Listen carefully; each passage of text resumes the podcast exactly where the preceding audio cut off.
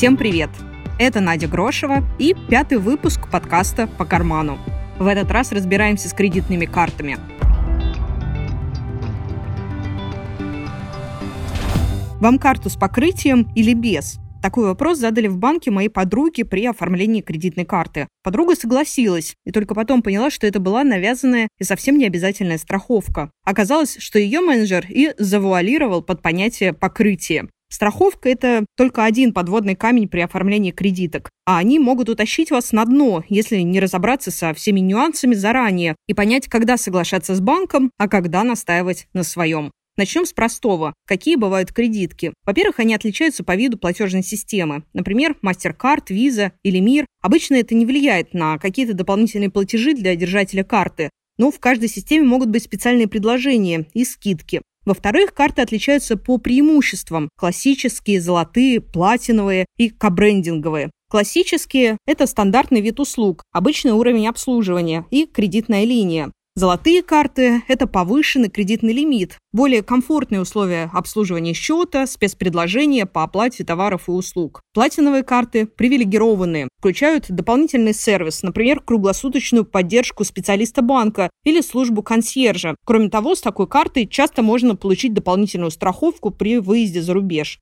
Кабрендинговые карты объединены с бонусными программами, чаще всего авиакомпаний или торговых сетей. При каждой покупке накапливаются бонусные баллы или мили, которые можно потратить, например, повысить класс обслуживания на авиарейсе с эконома на бизнес. В-третьих, кредитки отличаются по льготному периоду кредитования. Его еще называют period. Это период, в который можно пользоваться деньгами банка, не выплачивая по ним процент. Как правило, это 50-60 дней. Иногда предложения банков доходят и до 100-120 дней. Если клиент не возвращает деньги в банк за это время, ему придется заплатить проценты сверх потраченного. Некоторые клиенты выстраивают своеобразную пирамиду, используя средства с одной кредитки, чтобы погасить задолженность во время грейс-периода по другой карте. Они заводят 2, 3, а иногда и 4 кредитки из разных банков и переводят деньги с одной на другую, чтобы не платить проценты. Но такая схема создает иллюзию отсутствия долга, хотя на самом деле он есть. К тому же есть соблазн потратить лимит сразу нескольких карт. А если вы потеряете работу, то окажетесь должником сразу нескольких банков.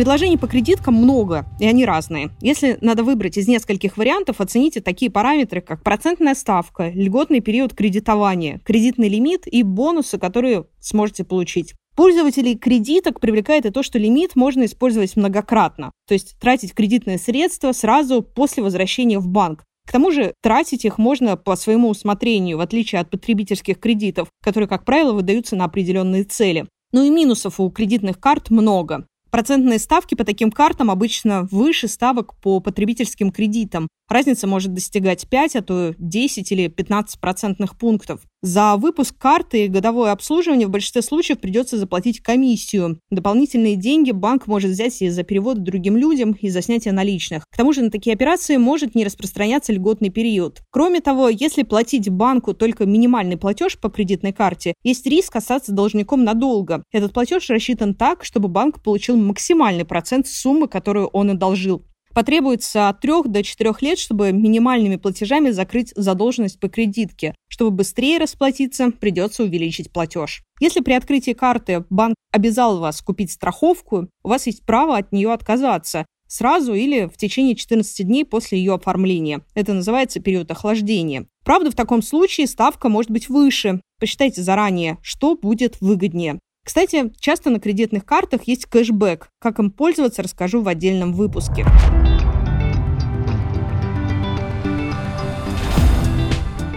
В следующий раз поговорим про ипотеку, как снизить процент по ней и когда это делать не стоит, что такое ипотечные каникулы и кому они нужны. Слушайте нас на сайте ТАСС.ру и на странице ТАСС ВКонтакте. А еще оставляйте отзывы в iTunes. Найти все выпуски можно по названию подкаста «По карману».